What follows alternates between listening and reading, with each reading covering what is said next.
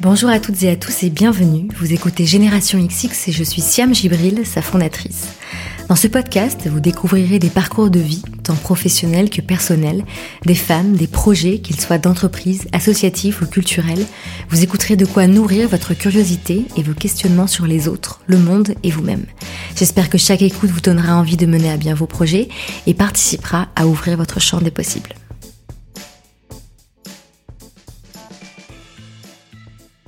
Aujourd'hui, j'ai le plaisir de vous faire écouter le premier épisode d'une série de trois avec Colline Mazera et Dorothée Barthes, les fondatrices de Jo, la marque de protection périodique en coton bio disponible par abonnement. Une série de trois épisodes car pendant neuf mois, de mai 2019 à janvier 2020, j'ai enregistré plusieurs conversations avec Colline et Dorothée afin de vous permettre de suivre leur évolution, tant professionnelle que personnelle.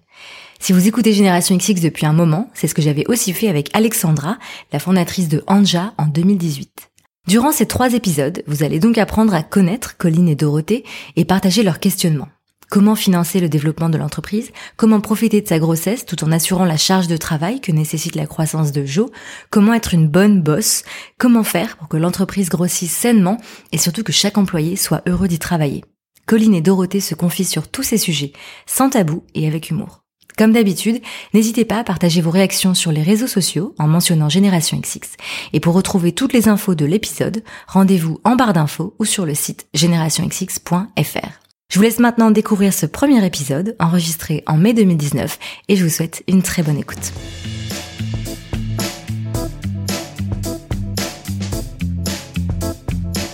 Bonjour Colline, bonjour Dorothée. Bonjour. Hello. On est le 22 mai 2019 on part pour euh, six mois d'enregistrement ensemble. Bon courage. pour commencer, j'aimerais que vous puissiez vous présenter. Et donc, est-ce que vous pourriez me dire euh, d'où vous venez, ce que vous faisiez avant Jo et comment vous vous êtes rencontrés? Ouais, bien sûr. Euh, donc moi, je suis Colline. Je viens d'un, de, j'ai fait une école de commerce, donc j'ai travaillé en marketing digital euh, pendant plusieurs années avant de, de se lancer dans l'aventure Jo. Et ouais, que, que, que marketing digital. Et moi, je suis Dorothée. Et avant de me lancer dans Jo, euh, j'ai fait deux ans de volontariat à Madagascar. Et après, j'étais journaliste pendant dix ans. Et j'ai fait euh, un petit écart, une petite parenthèse de deux ans dans le dans le show business. J'ai monté un one woman show que j'ai fait pendant deux ans. Et après, j'ai monté Jo. Pour préciser, j'étais journaliste santé, ce qui ce qui plutôt euh, raccord avec euh, la suite du projet. Aujourd'hui, Jo, c'est à Nantes. Est-ce que vous venez de Nantes? Est-ce que vous aviez travaillé là-bas avant? Comment vous êtes retrouvé à Nantes? Moi, c'est mes études à Nantes. Euh, j'ai fait mes études à Nantes en école. J'ai fait comme tout le monde, je suis partie à Paris pour mon premier stage et en fait, au bout de deux ans, on a voulu revenir à Nantes pour la qualité de vie. Donc, au bout de deux trois ans après Paris, on est revenu à Nantes. Et euh, oui, bah, moi c'était pareil. Euh, on était à Paris, donc moi j'étais journaliste et mon mari. Euh, bossait euh, dans un obscur cabinet de conseil, un peu comme tout le monde. Et euh, on voulait partir en province, on est parti à Nantes à ce moment-là. Et en fait, avec Colline, on, on ne se connaissait pas en montant Jo. Et c'était un peu un pari. Et euh, en fait, moi, je suis arrivée en premier sur le projet, enfin en gros trois semaines avant elle, et je cherchais une, une associée. Et mon mari m'a dit ah mais attends, la femme de David, un de ses collègues, cherche et elle fait du marketing digital. On s'est rencontrés et on a on a bu un verre et on s'est bien marré. On a vu que toutes les deux on n'aimait pas le violet et on s'est dit que c'était quand même une bonne base pour monter une boîte. Bah, j'aurais pu la monter avec vous alors. Ouais, et, euh, et non, mais comme c'était ta question tout à l'heure, euh, c'est comme c'est comme ça qu'on s'est rencontrés. Et c'était un gros pari, mais Paris a réussi jusqu'ici. Si tu, Ouais, non, si tu restes sympa. c'est pas gagné.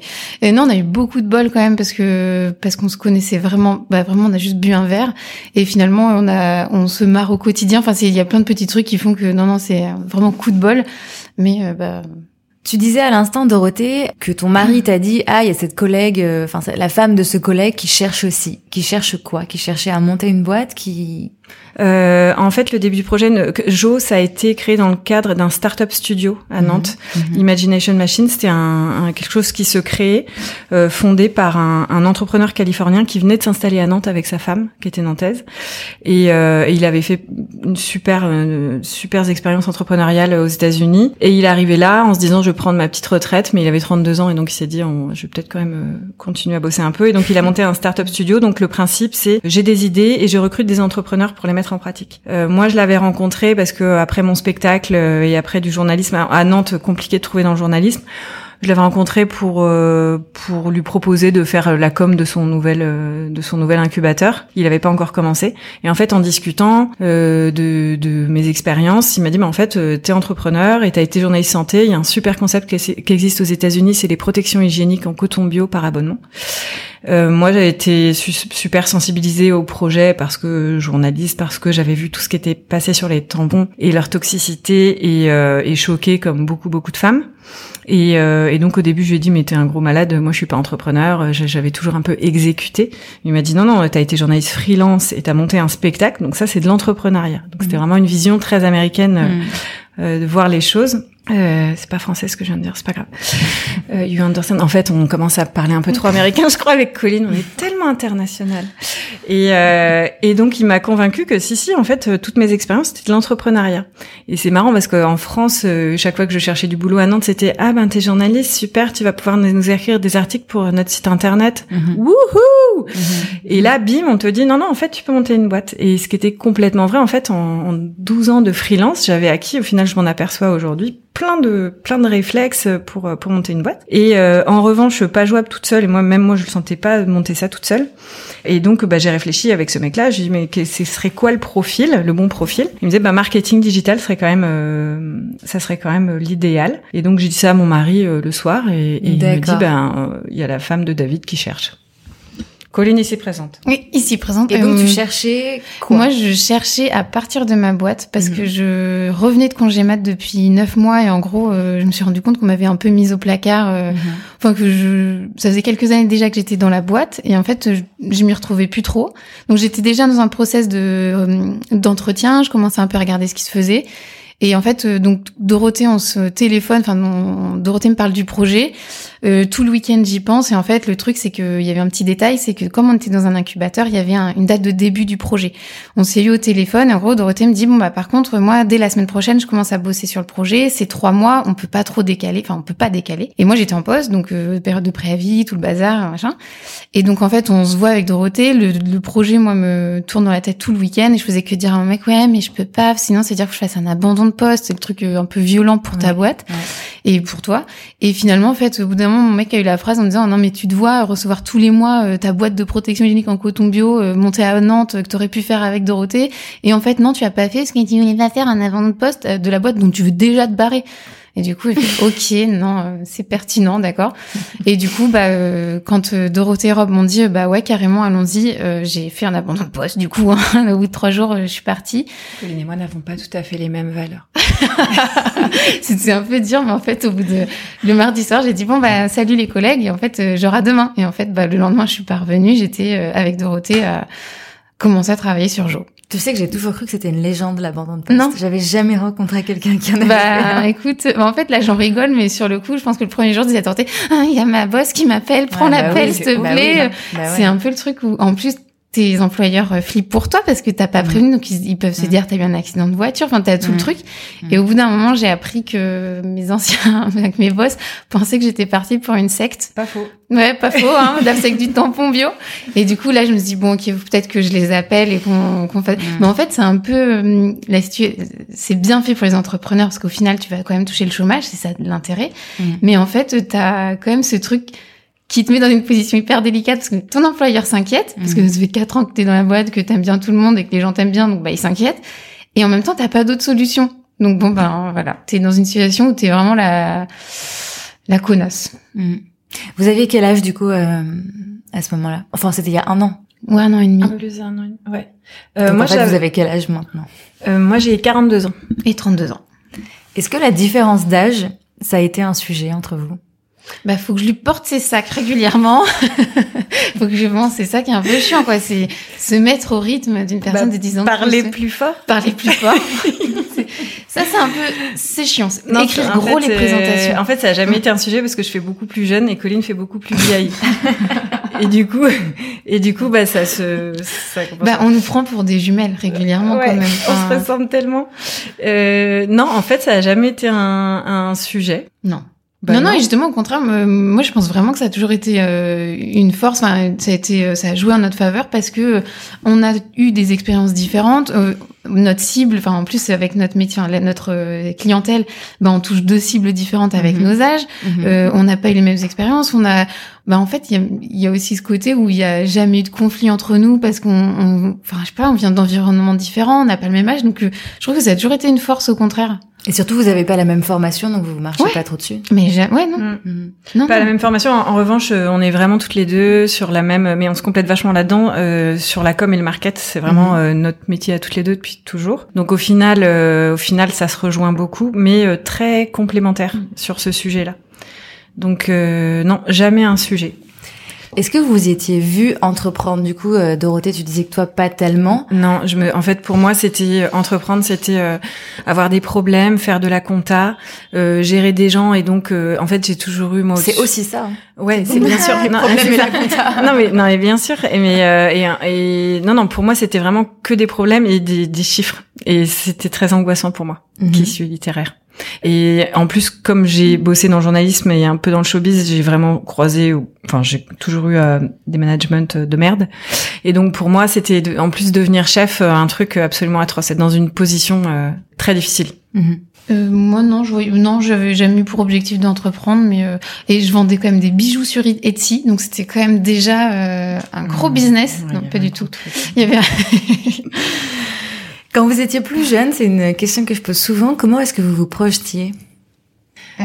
Euh, alors moi, euh, à 13 ans, je sais pas si c'est très intéressant pour les auditeurs, mais en fait, j'avais vu dans le magazine Wind un mec, un shaper de planches à voile, et qui habitait sur une plage à Hawaï et il y avait sa femme et les enfants à côté sous le cocotier. Et je me voyais bien moi sous, à côté sous le cocotier pendant que le mec bossait. Du coup j'aurais fait du surf un peu toute la journée et euh, ou de la planche à voile. Et ouais c'était un peu mon projet de vie euh, petite. Ça a bien marché hein. après euh, ouais j'avais toujours ce côté euh, je veux devenir comédienne mais ça c'était au fond de moi euh, le truc j'étais j'étais comédienne. Et après je me voyais journaliste bossant surtout sur des, des sujets beaucoup en Afrique euh, pour faire connaître euh, les problèmes et, euh, et faire avancer le monde. Voilà. Donc du coup, tu as commencé par journaliste, ensuite comédienne. Oui. Donc peut-être que le surf va arriver à un moment donné. Mais ouais, je fais du surf le week-end, mais c'est vrai que mon mec est pas, enfin fait pas, shape pas trop des, des planches sur la plage pendant que je me la coule douce. Donc ça, c'est un peu la partie du projet qui a merdé en fait. À quel moment euh, t'es devenue comédienne? Euh, en fait, c'est en fait donc j'ai fait dix ans de journalisme. J'adore ce métier. Pour moi, c'est le plus beau métier du monde, extraordinaire. J'ai fait euh, j'ai fait de, des piges en presse écrite mhm. et de la télé. Euh, télé beaucoup mieux parce que euh, en fait pige en presse écrite, t'es très seul chez toi, t'es mal payé, etc. Télé, euh, super expérience où j'ai connu des gens top. J'ai bossé euh, notamment au magazine de la santé sur France 5 où je me suis fait des, des vrais potes, il y avait des vrais sujets, des vraies rencontres euh, mhm. avec des gens, enfin vraiment chouette. Et mais en revanche, ce métier super précaire euh, j'ai eu d'autres expériences aussi au-delà de France 5 euh, qui ont fait que euh, je devenais de plus en plus dégoûtée parce que le, la, la, presse va pas très bien, donc les budgets euh, baissent tout le temps.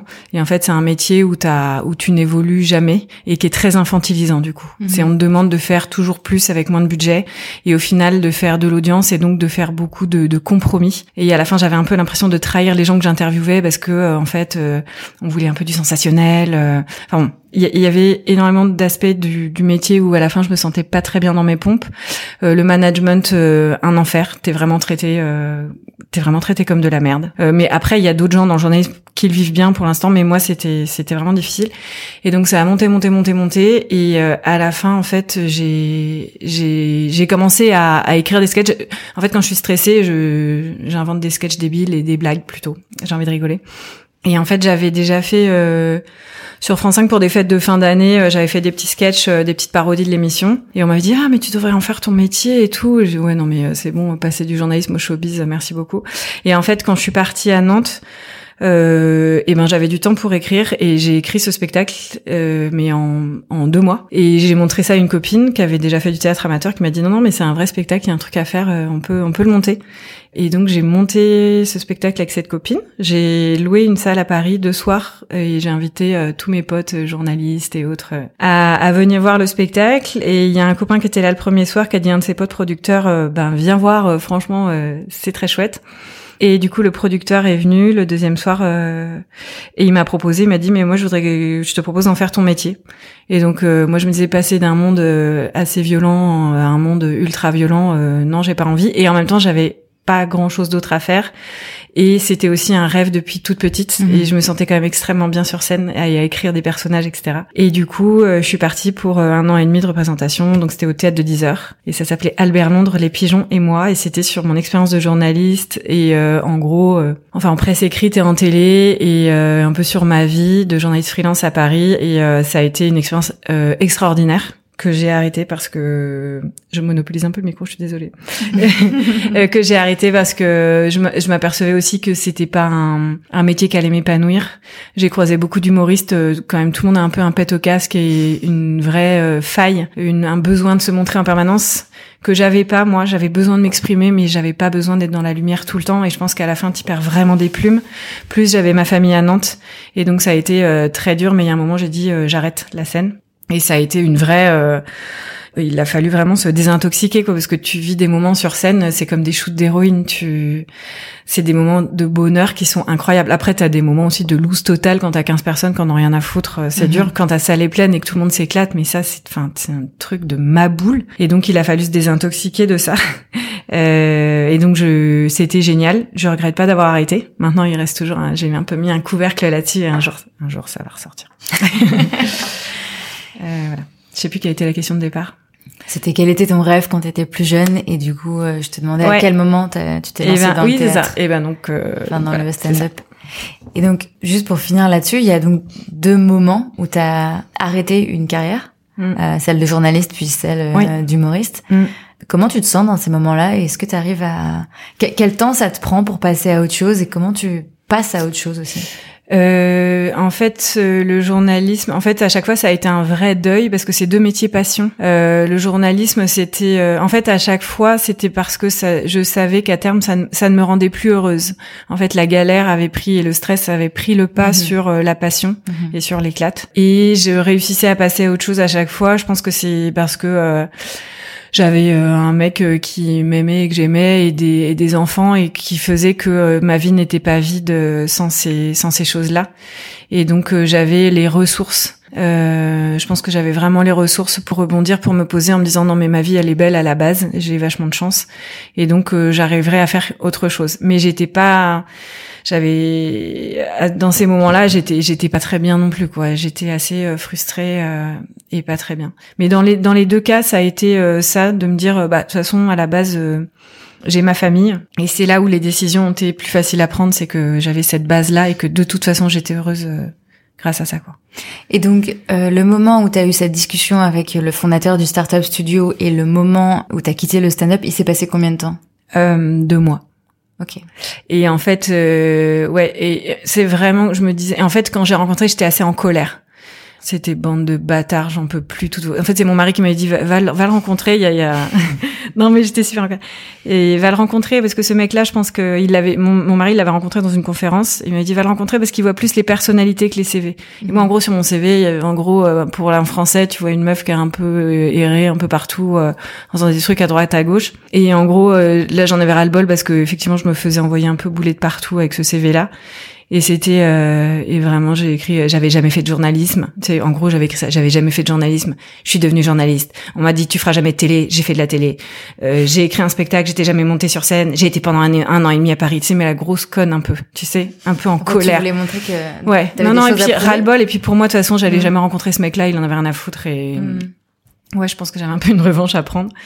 Et quand je l'ai rencontré, au final, euh, j'avais très peur et je me disais de toute façon, j'avais rien à perdre en fait. J'avais plus de boulot. Euh, et vraiment, j'avais rien à perdre. Mais aujourd'hui, je suis hyper contente euh, d'avoir dit oui, quoi. Parce que là, ce qu'on vit, euh, ça, ça, au final, ça, euh, j'utilise toutes les compétences, que ce soit la scène mhm. ou le journalisme, euh, mhm. que j'ai acquises finalement pendant ce mhm. parcours un peu tortueux. Et, et je peux vraiment les mettre, je peux vraiment les mettre à profit. Mais j'insiste sur le fait que j'aurais jamais fait toute seule et j'aurais jamais fait sans Colline.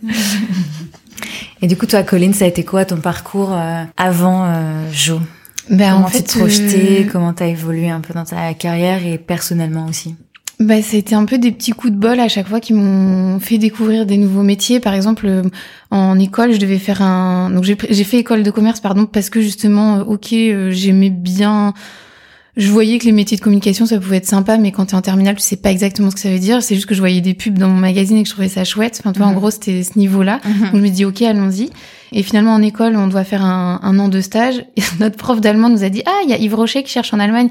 Et bah moi j'y suis allée en entretien, on m'a dit oui, donc je dis ok, on y va. Enfin c'était euh, un peu su suiveuse en me disant ok ça a l'air chouette complètement, mais Mhm. c'est porté. Donc par contre je découvre le market là-bas, génial, euh, des expériences de fou, enfin vraiment euh, des super souvenirs. Pareil euh, fin d'études, ah tiens il y a un stage qui se débloque, euh, je sais plus, chez Orange, l'équipe est sympa, oh ok les gens sont sympas, euh, la mission a l'air cool, ok. Et en fait euh, par des petits coups de peau, je me suis retrouvée avec des expériences hyper cool. Le remplacement de congé mat chez Oxybul, pareil, une équipe géniale où, où vraiment je suis restée pour le coup quelques années après et, euh, et donc j'ai découvert plein de métiers, mais parce que ah bah tiens Colline elle est en fin de contrat, tiens et euh, est-ce que ça te dirait de rester sur telle mission? Ah ok je connais pas, vas-y et en fait euh, finalement c'est là que j'ai découvert plein de missions du market digital et que j'ai adoré et personnellement après euh, bah, après à 25 ans tant que tu découvres des nouveaux métiers qui te plaisent bah tu tu prends quoi. Enfin c'était et en plus parce que je suis toujours tombée quand même sur des, des entreprises avec des, des gens super sympas donc euh, coup de peau. Et en fait quand on a voulu partir de Paris euh, mon on avait fait le deal avec mon mec. C'était le premier qui trouve euh, fait que l'autre va démissionner et fera un rapprochement de conjoint. Donc lui a trouvé à Nantes et donc moi je l'ai suivi et deux mois après j'ai retrouvé euh, le poste similaire euh, que celui que je faisais chez un concurrent en plus dans le jouet enfin j'étais dans le jouet et pareil, coup de peau, entreprise super sympa. Et donc, je suis restée quelques années. Et euh, après, euh, c'est de cette boîte-là où j'ai fait un coup, euh, le fameux abandon de poste. Donc t'étais pas du tout du genre à avoir un plan de carrière Non. et avoir prévu les choses? Non, mon angoisse, c'était la question en entretien du euh, Et tu te vois où dans cinq ans? Ouais. Bah, j'en sais rien. Enfin, on- aucune idée. Et puis, enfin, après, c'est peut-être différent. Mais là, on est sur market digital. T'es sur des métiers où ton métier dans deux ans, il existe peut-être même pas aujourd'hui. Et euh, bah, tant mieux. C'est génial. C'est ça qui est excitant. Et puis, le coup de dire en entretien, oui, oui, dans cinq ans, je vais être directrice marketing. Bah, même pas. En plus, euh, je sais même pas. Et au contraire, moi, j'ai eu de la, la chance d'avoir des, des boss que j'ai admirés vachement. Mhm. Par exemple, chez Oxybul, j'avais une directrice marketing, je pense qu'elle avait peut-être 10 ans de plus que moi, que vraiment je respectais, que j'admirais, que je trouvais super. Et tu vois, je me disais, mais non, dans 5 ans, je veux pas être elle. Dans 10 ans, peut-être, mais dans 5 ans, aucune idée de toi, des étapes. Mhm. Et du coup, non, au contraire, moi, je, bah, je me laissais plutôt porter en me disant, euh, en fait, c'est aussi pour ça que j'ai démissionné de, enfin, que j'ai accepté, enfin, que j'ai fait cet abandon de poste, c'est parce que à 30 ans, euh, fin de congé, enfin retour de congé mat, je me dis en fait là je suis un peu dans mon truc plan-plan. Ok, je me barre tous les jours à 17h pour voir ma fille, c'est génial. Mais attends, à 30 ans, c'est un peu la loose de d'être dans ce truc-là, de d'être content parce que tu finis tôt. Enfin, toi, je me disais bon quand même, euh, c'est peut-être un peu plus épanouissant. Tu penses Et- que tu disais ça pourquoi? Bah, de quelle question Enfin de. de, de te dire euh, à 30 ans c'est un peu plan-plan, euh, il faudrait que... Bah parce que pour chose. moi, pour me nourrir, parce que enfin me nourrir euh, bah, bah, intellectuellement, déjà en plus. t'ennuyais euh, en fait. Ouais, ouais, carrément. Dans, Mm. dans mes journées, en fait, je me disais, bah attends, je fais la même chose quand même depuis euh, ce que je faisais avant mon congé mat. Mm. Euh, normalement, tu évolues un peu dans tes missions. Et puis, bah, en fait, le congé mat fait aussi que bah tu t'es un peu ennuyé intellectuellement. Enfin, personnellement, je me suis ennuyée un petit peu, même si, si d'un plein d'autres côtés, c'est très épanouissant. Mm. Mais en fait, j'avais mon retour, c'était plutôt, bah vas-y, re- redonnez-moi un peu de matière, euh, allons-y. euh. et, euh, et aussi, je me disais, bah attends, j'ai encore euh, 20 ans, de- 20 ans à bosser, donc je vais pas me dire à 30 ans, oh vivement la retraite, super. Bah non, Mhm, mhm. c'était un peu triste. Et ça, ce sentiment que tu avais à 30 ans, tu l'avais jamais ressenti euh, dans tes... Enfin, Non. les années d'avant? Il y a eu un truc qui a, qui a changé, t'as senti? Bah parce que je pense que j'avais des missions moins épanouissantes du fait de mon congé mat. Parce que jusque-là, euh, c'était plutôt justement, j'avais des nouvelles missions. Parce que Mhm. mes collègues partaient en congé mat, c'est ça le pire. C'est que je prenais un, un remplacement de congé mat. Quand tu revenais, par contre, dans mes boîtes, c'était hyper respectueux. Tu, normalement, tu récupérais vraiment ta mission. Donc, on me mettait sur notre mission. Donc, super stimulant parce que je découvrais d'autres trucs. Ouais. Mais jusque-là, non, ça m'était pas arrivé personnellement de me dire, euh, ah, j'ai un peu perdu en, en matière, quoi, en, en sujet tous les jours. Et du coup, si t'avais pas euh, rencontré Dorothée, comment tu penses que t'aurais euh, évolué? Enfin, c'est un peu bizarre comme question, Ouais. mais du coup, donc t'as eu ce, ce, ce moment où tu t'es dit bon, euh, je m'ennuie, il faudrait que je pense à autre chose. Et Mm. tu voyais le autre chose dans quoi? Juste changer de boîte? Ou Ouais. tu voyais un changement de métier aussi ou de carrière? J'avais commencé des processus de recrutement euh, dans une autre boîte et c'était un, un métier finalement que je faisais dans ma boîte précédente. Mhm. Et euh, en fait, c'était de passer des, des entretiens où je me disais, en fait, ce que j'utilise, ce que je faisais dans ma boîte précédente, on, je l'exploite pas du tout dans ma boîte actuelle. Et euh, après, ça c'était propre peut-être à cette boîte, hein, pas de généralité, mais c'était, je me suis dit c'est dommage en fait, il y a un truc que j'aimais bien faire et je pense que je savais bien faire, et mais en fait je l'utilise pas parce qu'on m'a mis dans une case là dans cette boîte, mmh. on m'a, on a cloisonné le, le, service marketing comme ça, donc moi je fais ça, et c'est dommage parce que je faisais ça, je m'éclatais là-dedans et je le, et donc c'était plutôt comment je peux trouver un nouveau poste où je vais avoir plus de, d'action, enfin plus de plus de sujets différents quoi. Mmh. T'es bien servi là du coup. et non c'était ouais. Il y a une question que je vous ai pas posée, c'est sur l'aspect euh, financier qui est souvent un frein mm. euh, pour pas mal de personnes parce qu'on se dit que monter une boîte, euh, voilà, il faut investir beaucoup, il faut des fonds, il faut un réseau, etc. Vous, c'est quoi votre avis là-dessus et c'est quoi votre expérience particulière mm. du startup studio? En fait, le principe du startup studio, c'est qu'on te donne l'idée et les moyens intellectuels de lancer le projet. Et en fait, ils nous donnaient pendant trois mois 5000 euros à chacune et 5000 euros pour le projet. Donc euh, ça nous permettait d'avoir euh, un mini salaire et 5000 euh, euros pour les pour tu vois payer une graphiste et tout au début de la boîte etc. Et après donc pour financer la première production, on a on a fait une levée en love money et là, on a eu 17 investisseurs. Euh, donc, on cherchait 40 000 euros et en fait, on a on a demandé bah, à nos familles, en fait, vraiment aux gens en qui on avait vraiment confiance, pas forcément euh, des gens euh, qui étaient fortunés autour de mmh. nous, et en disant bah, c'est 1000 euros minimum. Il y en a plein qui ont mis 1000 euros. Mmh. Et puis, euh, ben, je vois, il y a un copain de ma sœur qui a mis 17 000, et c'était bah, le, le, gars qui a réussi quoi dans l'entourage. c'était pas dans notre entourage, c'était même pas dans notre entourage, mais en gros euh, en ayant plein de plein d'investisseurs. Euh, enfin, nos, nos parents euh, sont pas particulièrement fortunés. Mais en ayant plein d'investisseurs qui croient en ton projet autour, au final, tu arrives à lancer un truc, quoi. Et ça, ça n'a pas été une galère pour leur donner des parts? C'est-à-dire quand tu as, quand as beaucoup d'investisseurs, comment est-ce que tu réfléchi pour euh, répartir les parts On a découvert le monde de, de la capitalisation d'une entreprise qui était complètement nouveau pour nous. Et là, on s'est vachement bien fait accompagner. Mais en fait, non, euh, Love Money, on leur donnait, c'est des bons de souscription. En gros, ils nous ont, ils ont investi dans Jo et on leur a donné des tickets en disant, bah, la prochaine levée, on vous donnera des parts. Mhm. Donc c'est pour ça que c'est bien de faire ça avec que des gens dont qui ça s'appelle des BSA AIR. prenez note, prenez note. Pas. Et en fait, c'est bien de faire ça qu'avec des gens qui ont confiance en toi parce que tout le monde n'accepterait pas, enfin, même si c'est très euh, juridiquement normé et tout, hein, pas de souci. Mais euh, donc ça, c'est des tickets. Et en fait, bah, à la levée, donc quand on a fait une levée, ils ont transformé en part, mais en fait, c'est un pool d'investisseurs. Donc euh, non, c'était pas compliqué. Là, ils ont pris une part dans la boîte, mais à la rigueur comme c'est des gens qui nous ont fait confiance dès le départ, sans qui on n'aurait pas pu se lancer, euh, moi je suis très contente que ces personnes, euh, enfin c'est des personnes pour qui je suis super contente d'avoir qui ont départ, enfin je suis super contente mhm. qu'ils aient départ parce mhm. que bah, les 1000 euros qu'ils ont mis au départ, ils valent déjà plus de 2000. Enfin toi c'est je me dis, mhm. bah, je suis super contente que des proches qui n'ont pas des millions, enfin vraiment, c'est des gens qui nous ont fait confiance, bah, qui puissent en bénéficier, quoi. Ouais, il y a des copains qui ont vraiment parié euh, et qui ont vraiment, qui ont mis un gros ticket pour eux et qui disent, bah aujourd'hui, ouais, je peux, je peux financer les études de ma fille. Ça, c'est vraiment super cool. C'est ouf. C'est dingue parce que du coup ils ont ils ont revendu leur part. Non non pas encore mais avec ce que ça vaut aujourd'hui. D'accord. En fait à la, ouais hmm. ils, donnent un certain montant et à la première levée de fonds euh, ils, ils, ont ils ont des parts mais avec un petit bonus un discount hmm. euh, hmm. ils ont des, des conditions privilégiées et du coup rien que rien que là et ben du coup ils faisaient un beau un beau gap quoi. Donc euh, ça c'est top. Et, euh, et en fait, euh, en, en, nous, on avait envoyé notre mail donc aux gens vraiment, ça, ça faisait quoi, une trentaine de personnes à nous deux, je pense. Et, euh, et ces gens-là euh, ont envoyé aussi à, des copains proches en disant tiens ça peut t'intéresser. Et au final on cherchait 40 000 et on a eu 78 000. Est-ce que c'est dur de demander de l'argent euh, comme ça à des proches? Moi j'ai pas trouvé. Non.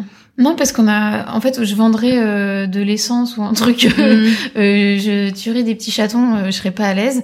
là, c'est un bon, une bonne idée de business, l'assassinat de chatons. Je voulais t'en parler. On garde, ouais, on en parle après. Ouais.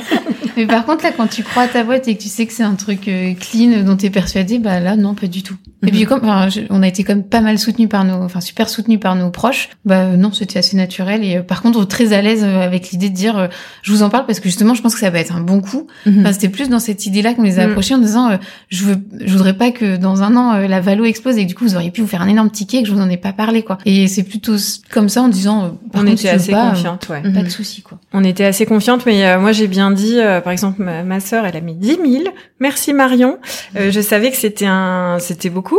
Ouais. Et par contre, j'étais un peu stressée, quoi. Ça met un peu Mm. la pression. Je disais, tu, tu sais que tu, vous pouvez tout perdre. Hein. Ouais. Tu le sais ça. Vous pouvez tout perdre. Hein. Mm. Et t'as oui, oui, non mais c'est bon, t'inquiète pas. Et voilà. Mais du coup, c'était assez sain. Et bon, après, euh, tout le monde, je pense, savait qu'il y avait un marché là-dessus. Euh, donc. euh, il y avait quand même moins de chances qu'on se plante qu'en lançant euh, une, ligne, je sais pas, une ligne de, De chatons. de chatons assassinés. Comment ça s'est passé vos premiers jours à travailler ensemble et à travailler sur le projet? Eh ben, il y avait plein de choses à faire. Ben, on se, on se connaissait pas. Hein. Et euh, du coup, ben, on, ouais, on a appris à se connaître comme ça. Je sais, je sais pas comment. tu te souviens toi des premiers jours? Bah non, en fait, on avait si on avait un truc, c'était qu'on était quand même pas mal pris sur un sujet, c'est qu'on cherchait notre fabricant. Mm. Donc en gros, on avait un peu notre mission en disant, de toute façon, si on n'a pas de fabricant, le projet marche, il, il tombe à l'eau. Mhm. Et du coup, on était motivé par ce truc-là. On y connaissait. Bah en fait, l'avantage c'est que chacune on arrivait avec euh, zéro bagage sur le sujet. Donc c'était plutôt ah t'as essayé. Enfin, je trouve que c'était plutôt euh, du déblayage. Et après, le côté euh, apprendre à se connaître, bah ça se fait hyper naturellement parce que bah finalement t'es que deux de toute façon. Donc euh, là où t'arrives dans une nouvelle boîte et t'as 15 collègues, bah là t'es deux. Donc tu manges ensemble. Enfin tu es toute la journée ensemble. Donc euh, Après, on était dans le startup studio Mm. et on nous a quand même donné quelques outils pour euh, structurer une équipe et qui nous ont bien servi aussi.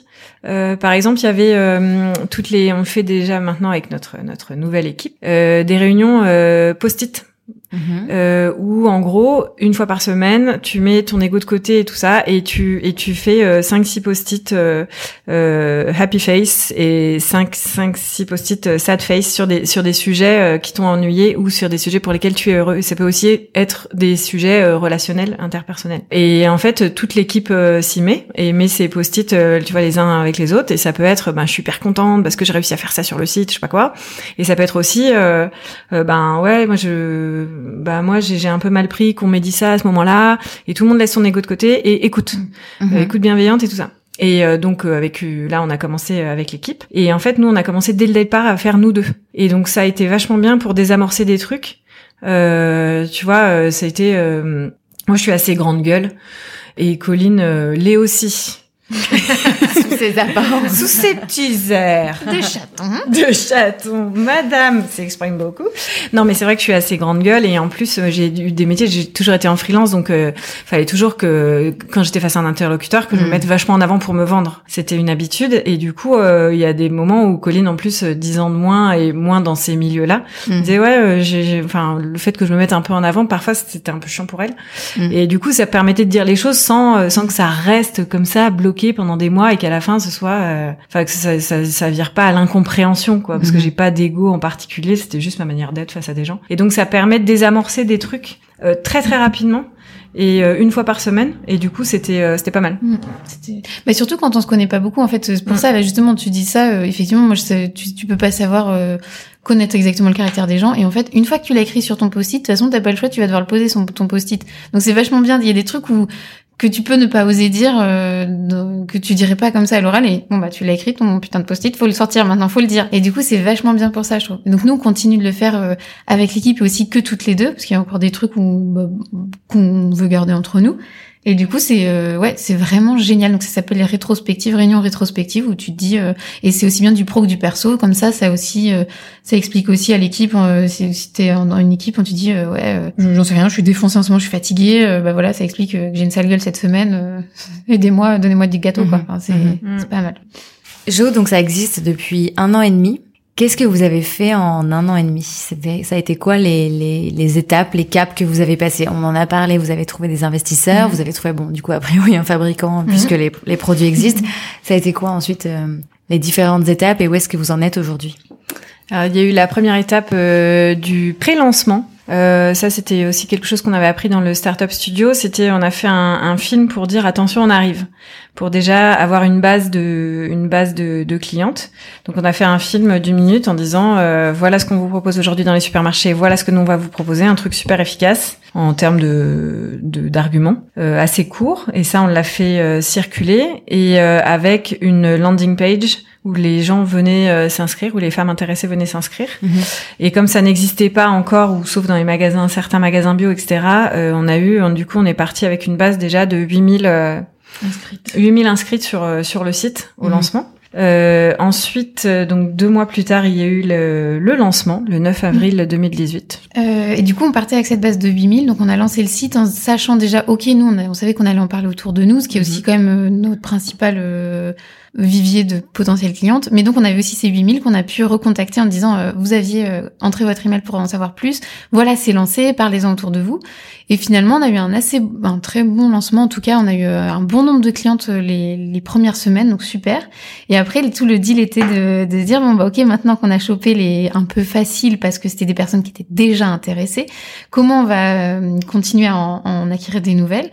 Et un truc que là encore une fois, euh, coup de chance d'avoir ce startup studio qui nous a inculqué, inculqué ça, c'était vraiment de rester toujours en contact avec nos clientes. Et donc on a appris énormément sur les premiers mois. Donc on s'est lancé en avril et en août on sortait déjà une deuxième version du site parce que on avait appris que nos clientes qu'est-ce qu'elles voulaient, c'était tester les produits. On parle de produits hyper personnels. euh, entre deux marques, tu sais pas quel produit prendre. Enfin, c'est hyper précis.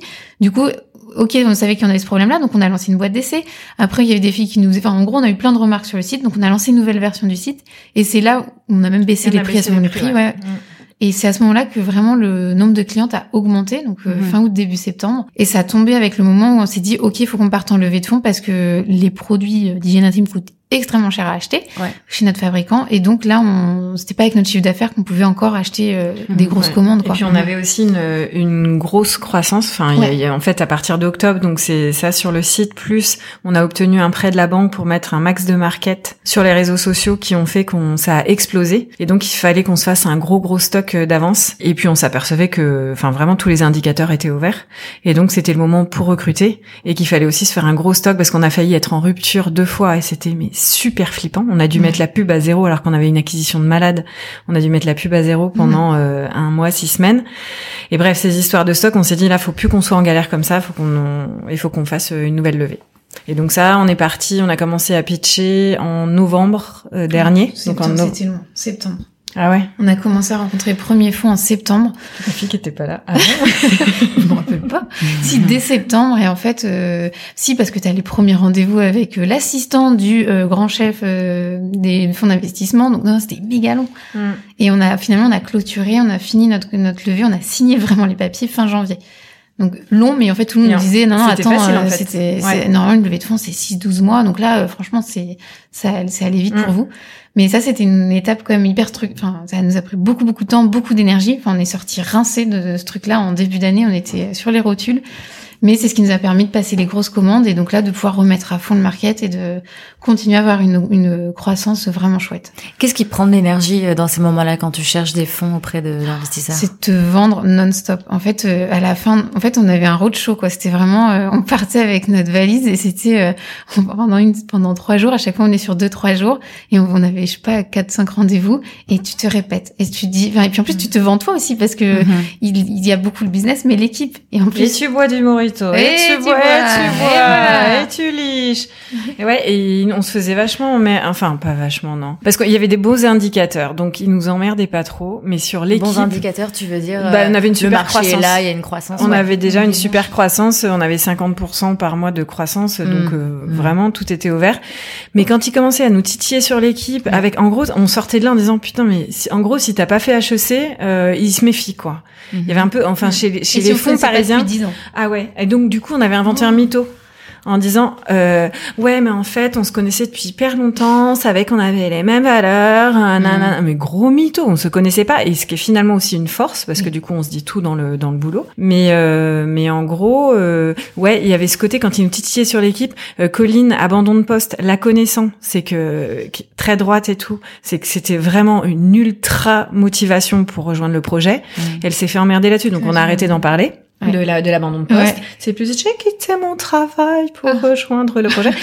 Euh, et bref, euh, ouais, on était un peu obligé de. Bon, on avait inventé un petit un, un petit pitch mytho sur notre équipe, quoi. Pour les Même investisseurs. Sur les compétences, euh, on s'est pris un peu des remarques aussi. euh, mais euh, qu'est-ce qui nous dit qu'une ancienne journaliste et une marketeuse ont les épaules pour tu sais, Ah, des trucs un peu vieillots, un peu les, les vieux entretiens. euh. donc il y a un peu de tout. Et finalement, en fait, euh, une levée de fonds, au début, tu débarques et euh, il y a plein de questions que tu anticipes pas. Donc c'est un peu pourri au début. Et en fait, au fur et à mesure, tu t'améliores. À chaque fois, tu as une question qui te prend dans la gueule et tu fais oh non je l'avais pas prévu celle-ci j'ai pas prévu de me faire insulter sur mon métier quoi. Bon tant pis. Et en fait à la fin c'est pour ça que novembre décembre on commençait à, à ça roulait quoi.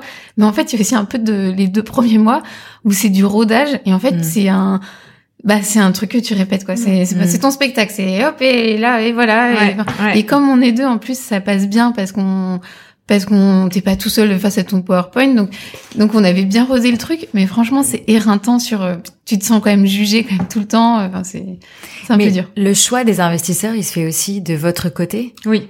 Et Là, vous, comment vous les évaluez justement? Et ben en fait, euh, alors en fait depuis le début de Jo, tous nos prestataires, on y va beaucoup au feeling euh, humain. Mais de graphiste, avocat, on a changé d'avocat parce qu'on n'avait pas le feeling. Enfin, euh, c'est vraiment euh, humainement. Est-ce qu'on sent que la personne est franche, euh, spontanée Est-ce qu'il y a des valeurs humaines derrière? Et c'était pareil avec les investisseurs. Et là où on avait de la chance, c'est qu'il y avait plusieurs euh, personnes qui voulaient investir, et donc on a pu choisir. Et en gros, en gros, les gens qui ont investi là, c'est un groupement de, de- le- les plus gros investisseurs, c'est un groupement de business angels euh, nantais. Et en gros, le pitch, bon, on avait déjà des gens qui nous proposaient, donc on est arrivé en disant, bon, on va pas vous faire le mytho, on se connaissait pas. non, mais on y allait cash quoi. On se connaissait pas. Moi, j'étais comédienne et journaliste. Euh, Colline n'a jamais monté de boîte non plus. Donc euh, voilà, euh, notre courbe de croissance, elle est comme ça. Donc maintenant, qu'est-ce qu'on fait? En gros, on y était un peu euh, cash et puis aussi ras-le-bol de pitcher. Et euh, les gars, au taquet. Au taquet. Oui. Et- mais après, c'est aussi parce qu'on disait bon, il y a déjà du monde, des propositions, euh, comment vous vous positionnez. On était un peu en position euh, Vous étiez en confortable. position de force, oui, parce que vos chiffres étaient, Ouais, étaient très bons. et, et c'est vrai que ces gens-là, euh, dès le départ, euh, c'était euh, des gens euh, sympas euh, qui nous disaient être dispo. On sentait pas que c'était euh, la thune leur priorité. Alors bien sûr, il y avait ça derrière, mais c'était euh, surtout un intérêt pour le projet entrepreneurial, pour la boîte, avec envie de nous aider, en nous disant mais euh, dès que vous avez besoin, vous nous appelez, euh, on est là. Il y avait plusieurs expériences. Enfin, il y a plein de compétences dans le dans le groupement. Euh, donc il y avait c'était vraiment des entrepreneurs qui veulent aider d'autres entrepreneurs. Et du coup, c'est vraiment là-dessus qu'on qu'on s'est décidé parce qu'on avait eu euh, d'autres expériences euh, assez euh, Bah, il y euh, y a aussi l'aspect qu'ils étaient nantais, parce qu'on s'est quand même pris pas mal de remarques aussi, les petites bouseuses de Provence. et en fait, il y avait ce truc-là aussi, c'est comme nous, on, donc on est à Nantes, Mhm. euh, qui pour nous est une super force parce qu'on a une qualité de vie, parce qu'on, enfin bon, puis un beaucoup, beaucoup écosystème de d'arguments. malades aussi. Et hein. Nantes, c'est hyper, hyper dynamique. Enfin, Mm. franchement, super avantage. Et il y a eu pas mal de rendez-vous avec des investisseurs où on s'est retrouvé un peu. euh, première phrase que l'un nous a sortie, c'était écoutez, euh, nous aussi, on pense qu'il y a des très belles boîtes en province. Eh ben, bonjour, euh, ouais, bah, Le mépris. et le mépris total. on en a et, fait un petit film sur LinkedIn Oui. qui a eu son petit succès. Avec la fameuse question de bah, vous rentrez comment à Nantes? Bah, tu Cheval. vous rendre comment tu vois, C'est quoi ce truc? Et du coup, bah en fait, ceux-là, tu vois, on les a assez vite filtrés en se disant euh, merci quoi. Si c'est cette personne, je dois l'avoir au téléphone Ouais. toutes les deux semaines. Ouais. Bah non, en fait, euh, je vais pas. S'il y a aucun respect, bah non. Ouais, il y avait le côté local qui nous plaisait bien. Ça nous plaît bien de créer des emplois à Nantes. Mm. Et du coup, euh, que ce soit l'écosystème nantais euh, qui nous avait soutenus depuis le début, parce que en Ouais. créant Jo aussi, on a on a vachement parlé avec deux entrepreneurs qui nous conseillaient bah, typiquement sur euh, quel avocat prendre. euh. Enfin, on, on s'est fait beaucoup aider du réseau nantais et on trouvait ça chouette aussi que ce soit des entrepreneurs nantais qui investissent. Et ce réseau, vous y avez eu accès comment? Vous êtes, vous, allé frapper aux portes Ouais, on est allé frapper aux portes. Il y avait le côté euh, euh, incubateur qui jouait parce que du Mhm. coup, quand si un projet euh, se montait là-dedans, ça veut dire que c'était un projet sérieux. Mhm. Mais c'est vrai que là où à Paris, si tu demandes un déj à un entrepreneur de ton réseau, euh, il te fixe un truc dans trois semaines et il annule une heure avant. Mhm. Là, à Nantes, tu, tu vas le voir à 10 minutes en vélo. Le mec est beaucoup plus dispo. euh, c'est c'est beaucoup plus simple et du coup, le, le projet progresse beaucoup plus rapidement avec moins de pression, je pense, Mhm. du côté faut que ça marche, tu sais, parce qu'à Paris c'est plein de startups avec des entrepreneurs un peu figures de gourou qu'on voit beaucoup dans les médias, etc. T'as toujours l'impression d'être euh, tu vois le petit machin qui commence. Là, on avait vraiment du respect de la part de, de tout le monde parce qu'on entreprenait et les relations se faisaient euh, très bien. Et du coup, c'est pour ça qu'on a pu aller euh, super vite aussi, je pense. Souvent, ce qu'on entend, c'est que quand on a des investisseurs, ils ont un, un peu un plan euh, de croissance pour votre boîte. Et donc, comment est-ce que vous, vous gérez ça? Est-ce que justement, vous avez choisi des investisseurs qui croient en votre projet et vous laissent quand même une grosse marge de manœuvre? Est-ce que ça, ça a été un choix ou est-ce que vous avez beaucoup de comptes à rendre? Enfin, comment ça se passe la relation avec eux et, et quelle marge de manœuvre vous avez? Parce que souvent, je sais que c'est ça qui fait peur quand on lève des fonds. On n'a pas envie en fait qu'on nous dicte un peu mm. comment faire le business. Bah là, c'est peut-être particulier parce qu'on n'a pas levé encore euh, énormément. Donc euh, là, c'est vraiment à notre niveau. Peut-être que la prochaine, on dira pas du tout ça. Mhm. Là, on a eu la chance justement de pouvoir choisir ces investisseurs qui sont vraiment pas intrusifs. Ils mhm. demandent des comptes évidemment, mais là, on, on, a un board tous les mois, mois et demi, enfin voire deux mois. Donc c'est là qu'on rend des, qu'on donne nos, nos chiffres. Après, euh, les chiffres finalement, ils sont basés sur nos, notre business plan à nous qu'on a fait nous. Et en tout cas, nous, nos investisseurs, nous ont pas rechallengé dessus. Nous, on a dit voilà, c'est ça le plan. Et en fait, tu vois, en board là cette semaine, c'était ah bon alors on est on en est où par rapport au business plan? Tu vois, c'est pas du tout euh, euh, c'est exigeant, mais c'est pas non plus euh, trop intrusif encore une fois. Et finalement après, euh, on est très transparente aussi avec tous les investisseurs. En fait, on a aussi cette volonté de pouvoir montrer à tous les investisseurs, euh, que ce soit quelqu'un qui a 5% ou alors euh, le fonds qui a 20%, on peut donner des, des comptes. en tout cas, on est très à l'aise là-dessus. Par contre, je pense que ouais, quand on va monter sur une autre levée, il y a moyen que ça soit un peu plus contraignant. Ouais, là parce que là, on a euh, vraiment, moi j'ai vraiment pas l'impression d'être contrainte par eux. Après, c'est vrai qu'on a euh, des, des super chiffres en ce moment, euh, donc voilà. Après, la croissance forcément à un moment elle ralentit, il y a des choix plus compliqués à faire, mais pour l'instant c'est pas compliqué, donc c'est vrai que du coup c'est facile pour eux. C'est ah bah super, voilà, on, on, leur parle quand on a des décisions stratégiques à prendre, on prend leur avis aussi, aussi parce que c'est des gens sympas et qui nous imposent rien. Euh, mais pour l'instant, effectivement, là, si on part sur une deuxième levée avec des fonds, euh, là, ça va être, ça va mm. peut-être être autre chose, quoi. Même les chiffres demandés pour la levée, là, finalement, on nous a demandé bien sûr beaucoup de chiffres, mais moi, ce que j'entends, c'est plutôt, ouais, pour une levée, vraiment, faut, faut vraiment sortir beaucoup, beaucoup de data, et donc là, je pense que ça sera vraiment un autre, mm. euh, un autre niveau. Parce qu'en mhm. gros là pour cette levée là, on leur a montré une courbe de croissance. Colline, elle avait fait un petit, une petite présentation mhm. bleu marine et corail avec une petite courbe corail qui montait, une mhm. super jolie vague et tout ça. Et euh, avec et en gros ils ont investi là-dessus quoi. Ils nous ont rien demandé. C'était vraiment, on est un groupement d'entrepreneurs, ça nous fait marrer de mettre l'argent là-dedans et voilà. Donc là, ça va être une autre histoire. Ouais. Et donc justement, vous en êtes où aujourd'hui? Et parce que là, on on a fait un peu le, bilan euh, de cette première année de mm. lancement, donc ça marche très bien parce que euh, vous avez un, un super bon timing, c'est-à-dire que mm. comme vous le disiez, il y a eu plein de scandales par rapport aux protections hygiéniques euh, qui étaient néfastes pour la santé des femmes, et donc du coup vous, arrivez avec mm. des produits qui sont clean, vous reversez une partie de vos bénéfices à des associations partenaires, donc vous avez vraiment, enfin, une offre qui est enfin voilà, qui correspond vraiment aux, aux besoins des femmes aujourd'hui. Il y a de la croissance et là, on pourrait se dire, ok, bah c'est génial, parfait, tout roule. Hmm. Qu'est-ce qui se passe euh, en vrai dans le bureau? Qu'est-ce qu'on se dit euh, et, et, où est-ce que vous voulez aller maintenant? Eh ben, en vrai, là, en fait, on a recruté des gens euh, qui sont top, euh, humainement, professionnellement, et donc on se dit qu'on est hyper contente et qu'on ferait bien grandir euh, cette petite équipe tranquillement. On accorde beaucoup de d'importance à la qualité de vie, à l'équilibre vie pro vie perso, donc on ferait bien vivre ça tranquillement. Après, la réalité, c'est qu'il y a aussi des Procter et Gamble euh, net euh, qui vont se lancer sur le sur le bio, mhm. qui sont des énormes groupes, qui sont des énormes groupes. Alors nous on a nous on a la chance d'avoir une marque en fait, il y a de la, il y a vraiment de l'affection. Enfin, mm. avec les clientes, euh, on, la marque, elle est identifiée, elle est incarnée euh, mm. par nous deux. Oui, oui, vous vous mettez en scène dans des sketchs. Euh, ouais. sur Instagram, LinkedIn et tout, si les personnes. Ouais, ouais. Et puis on aime bien. En fait, on adore cette relation-là avec les clients, mm. même au service client. là, on a des gens pour répondre au service client, mais quelquefois on s'y met et c'est chouette aussi. Enfin voilà, il y a une chouette relation avec les clientes. Donc de toute façon, ça, ce sera toujours un truc acquis. Maintenant, on sait que si on veut continuer à avoir de l'avance. Est-ce que rester comme ça, grandir tranquillement, c'est une bonne chose? Est-ce qu'on va pouvoir rester rentable en grandissant tranquillement? Parce que là, euh, vous êtes rentable pour le moment? euh, Bientôt. Ça, mm. on, va l'être bientôt. Donc, ce qui est cool, c'est que normalement, on va avoir le, le, choix de la lever ou pas. Mais le fait est que sur ce marché hyper concurrentiel, où il y a aussi des bons gros lobbies, des énormes boîtes en face, enfin, on nous conseille pour l'instant de, de faire une deuxième levée pour euh, remettre un gros gros coup sur le sur le market, sur sur l'élargissement de la gamme, etc. Euh, donc voilà, on est un peu en ce moment dans ce dans ce questionnement-là.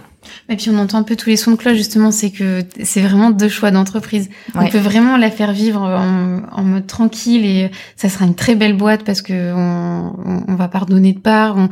Euh, qualité de vie. Enfin, vraiment, on a. On, Et puis on peut, vous, on peut vous se êtes permettre. rentable, donc vous On pouvez euh, investir vraiment, pas de euh, ce problème. que vous avez gagné. Par Ouais. contre, si on veut faire un gros coup marketing, si on veut faire euh, un gros partenariat ou un truc comme ça, bah, évidemment, à part, il y a peut-être des banques qui pourront nous suivre sur certains sujets, mais il y a peut-être quand même cette, ce sujet. Est-ce qu'il faut pas avoir une plus grosse aisance en trésorerie dans ce cas levé?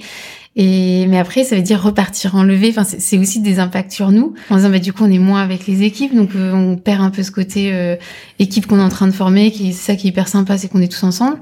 Euh, impact sur nos vies perso. Enfin, Ouais, et puis je me dis aussi, moi, euh, si euh, si on le fait pas, est-ce qu'il y a pas un moment où juste on va se faire bouffer, quoi Ouais. Soit Ouais, par, quelqu'un qui fait la même chose mais qui fout le paquet, Mm. euh, soit par les gros. Mais bon, après, je sais que les gens sont quand même en recherche de, de petites marques en qui ils ont confiance et que euh, Tampax, même s'il y a écrit euh, coton dessus, euh, ça reste Tampax. Donc Mhm. il y a quand même une défiance et Mhm. c'est un énorme un énorme truc. Euh, mais n'empêche que ouais, si on le fait pas, est-ce qu'il y a pas un moment où on pourrait mourir? Et ça, on peut pas. Non, puis impact euh, encore, c'est que fin d'année, moi je suis enceinte, donc fin d'année, enfin là on se disait levée de fonds. Félicitations Putain, t'aurais pu le dire Mais c'est génial Incroyable, breaking news. Ne serais-tu pas comédienne, Dorothée? Non, mais du coup, euh, si on disait levée de fonds en fin d'année, ben ouais, ok, mais par Mm. contre, euh, enfin, en fait c'est dur de. Nous, on veut montrer qu'on peut monter une boîte aussi euh, en, en ayant des enfants, en ayant, enfin, on veut le montrer aussi à nos équipes en se disant, bah, euh, moi je suis enceinte, bah là si j'ai envie de faire du télétravail parce que je suis défoncée, bah je vais pas faire non plus la warrior à venir au bureau défoncé. Enfin, je- faut, faut qu'on on a notre part aussi à jouer là-dedans, je trouve. Et du coup, bah levée de fonds, bah je me vois pas en levée de fonds à 8 mois de grossesse euh, non plus devant les devant les fonds au niveau. euh, Rachida Dati sort de ça. voilà, à titre perso déjà, euh, il y a deux trucs, c'est que je, niveau euh, pas crédibilité, mais toi je sais pas si je le sens trop d'être. euh, Mhm. t'es- en plus c'est quand même encore une fois émotionnellement un peu dur de, de la Mhm. levée de fonds, donc j'ai pas envie de m'infliger ça à 8 mois de grossesse. Et en plus de ça, bah peut-être qu'à un moment, euh, encore une fois, je suis pas une Rachida Dati en puissance, euh, peut-être qu'à un moment où je peux juste prendre une petite parenthèse et kiffer ma grossesse que Ouais. je ne fais pas du tout aujourd'hui. Et du coup, ben euh, ouais. c'est- Après, sur le principe d'avoir un gros ventre devant des investisseurs, au contraire, moi je trouve ça cool. Hein. sur le sujet des tampons? Non, mais ça on s'en fout. Mais euh, le principe de dire euh, ouais ouais, je suis enceinte, euh, je monte une boîte, je fais des enfants, je fais des- une levée de fonds et il y a un moment je vais m'arrêter et c'est comme ça. Ouais, ça dépend des fonds. Franchement, je sais pas. Ouais bah très bien. Ceux qui comprennent pas, Mm. eh ben on les sélectionnera pas. Un, un. Ouais, on verra. Ça, c'est le gros sujet en ce moment? La levée. Mm. Ouais. Euh, des deux derniers jours, ouais, on en a pas mal parlé là. Ouais. Parce qu'on on, on essaye de choper des échos un peu, enfin on prend des, Mhm. des sons de cloche un peu différents et Non, mais tu l'as Ouais. dit, c'est ça, c'est deux choix euh, Ouais. différents de boîtes. Et qui, du coup, impactent vos vies euh, perso. Complètement. Ouais, et puis là, en fait, on vient aussi, on apprend à, à être des boss. Là, on a recruté. À la base, être boss, toutes les deux, ça ne nous intéresse pas. En fait, mener un projet, enfin, faire un projet, on trouve ça génial et tout ça. On trouve ça génial de recruter, d'être avec des gens, etc. Mais être des boss, mais toutes les deux, on était là, je- moi, je veux pas, c'est toi, non, c'est toi, non, c'est toi. Bon, Au final, on est co-CEO. Donc, euh, super. Et, euh, et- mais, et donc, ouais, on est aussi dans cet apprentissage-là de, de savoir, euh, pas s'affirmer, mais tu vois, de savoir donner la, la direction à des équipes tout en, enfin voilà, le management, j'aime pas du tout ce mot.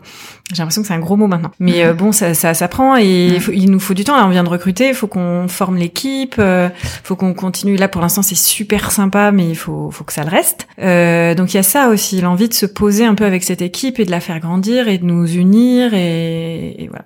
Et donc si tu pars en levée, ça te prend énormément de temps et du coup, tu- j'ai peur de délaisser un peu les gens. Quoi. En fait, finalement, j'ai l'impression que vos sujets, ils sont pas tellement sur, euh, enfin, en tout cas là, quand on en parle, sur la croissance en elle-même, parce que j'ai l'impression que le marché euh, est là, que, que vos produits plaisent, qu'ils sont bien. euh, je veux dire, vos, vos clientes sont abonnées, donc euh, dont je fais partie d'ailleurs. Donc, euh, si elles restent, c'est que votre produit est bien. Donc, en fait, la peur, elle est pas tant sur euh, est-ce que euh, notre produit euh, Mm. marche ou pas. C'est plus euh, qu'est-ce qu'on fait de la boîte Ouais. après, c'est ça? Bah ouais. Ouais, c'est sur le c'est sur le projet humain et qui est vraiment aussi au cœur de de Jo. Euh, c'est faire une boîte euh, saine où les gens sont heureux, ça serait super chouette ça. Euh, en tout cas, euh, moi c'est après c'est un truc aussi assez personnel comme j'ai été assez malheureuse avec des managements euh, vraiment euh, même sans aucun bon sens. Euh, Enfin, j'ai vraiment beaucoup souffert. Euh, c'est vraiment. En plus, je, oui, en fait, j'ai oublié de dire ça aussi dans mon parcours. Il y a eu un an et demi où j'ai été dans une boîte et euh, et je me suis fait harceler. Et ça, en fait, j'ai tendance à pas en parler parce que j'ai décidé de l'oublier. Mais ça a été extrêmement douloureux. C'est fini au prud'homme et tout. Et un peu traumatisée par tout ça. J'ai vraiment envie de, de faire une boîte où on fait passer la vie avant la performance. Euh, où, et je suis sûre qu'au bout du compte, on y gagne. Euh, et donc il y a vraiment ce côté-là où on aimerait bien que les gens soient heureux, où euh, ils trouvent chez Jo un endroit où ils peuvent euh, ben, avancer dans leur vie. Et donc donc oui, il y a ce truc-là aussi, c'est quand tu as une grosse, quand tu décides d'avoir une grosse croissance, c'est comment conserver ça. Euh, tu m'arrêtes si. Euh... Je suis pas du tout d'accord avec le bonheur au travail. Je trouve que c'est surfait.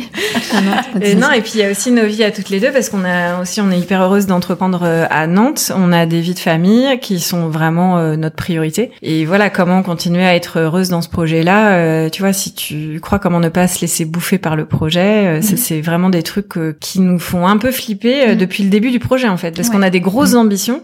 Donc pour l'instant, on y arrive, ça marche, on concilie bien les deux et tout. Mais y a, on a eu quand même des moments un peu chauds. Et hum, il y a aussi ce côté perso en tant qu'entrepreneur. Euh. Ouais, et on a la chance d'avoir une équipe aujourd'hui qui est super et du coup, euh, je trouve qu'il nous facilite quand même beaucoup la tâche. Là, on se dit s'il faut encore recruter aussi, c'est vrai qu'il faut quand même être là, mais pas du tout dans l'idée euh, de contrôler l'équipe, pas du tout, mais plutôt au contraire de dire comment on la monte ensemble cette équipe, comment là on va faire un séminaire pour parler des valeurs de la marque. C'est pas nous, bien sûr, on a une idée, on a, on sait vers quoi on veut aller, mais on veut la construire avec eux. Donc bah ça, comment on le fait si on est parti en levée de fonds? Comment on fait euh, pour euh, ouais pour tout concilier? Et, et finalement la croissance. En fait, les sujets, même euh, la fabrication, bien sûr que c'est notre quotidien, c'est tous les sujets dont on parle toute la journée.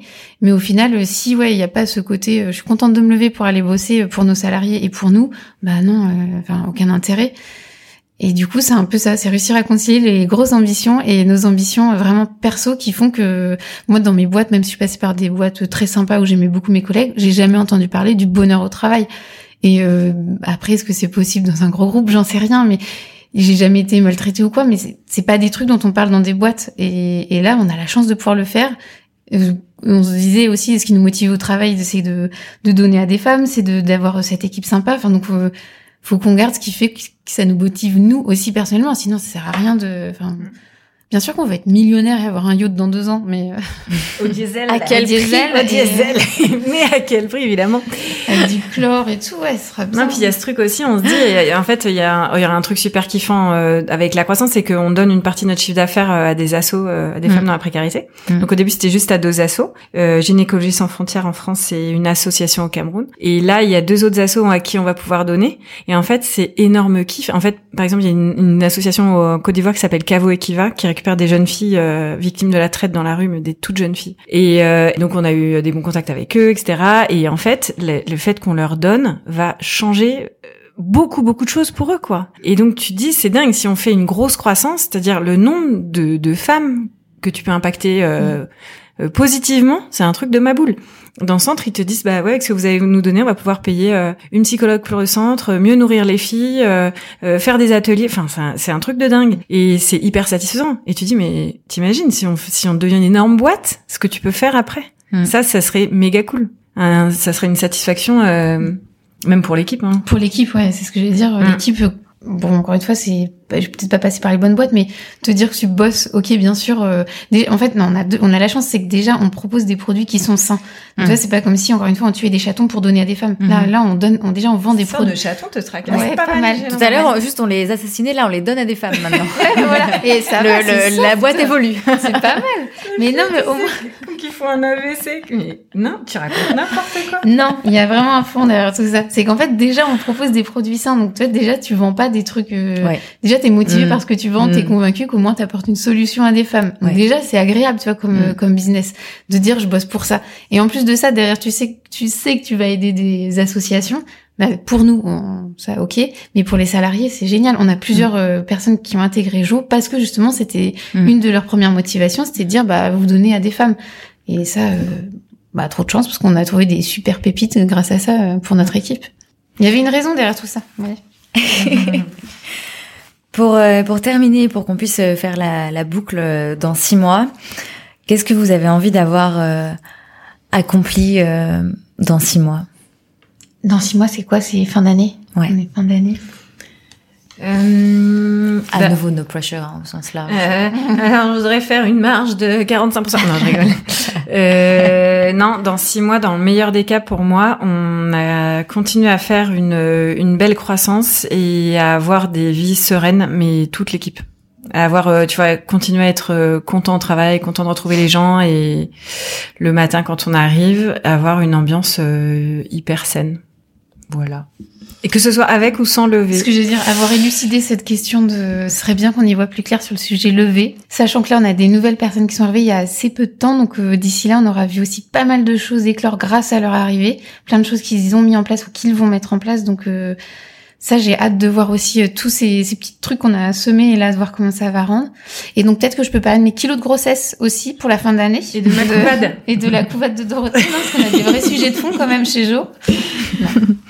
Et puis que euh, effectivement, euh, Colline puisse reprendre les, les mojitos alcoolisés. Ah oui, ouais, ouais, ouais. Ça, Là, elle est au Virgin et c'est une vraie souffrance. Mhm. Et non, mais le truc, ouais, non, mais c'est vrai que le vrai sujet, c'est que Mhm. Colline m'a annoncé sa grossesse. Elle est arrivée avec du chocolat au boulot, que du coup, j'en bouffe toute la journée et que je prends également des kilos.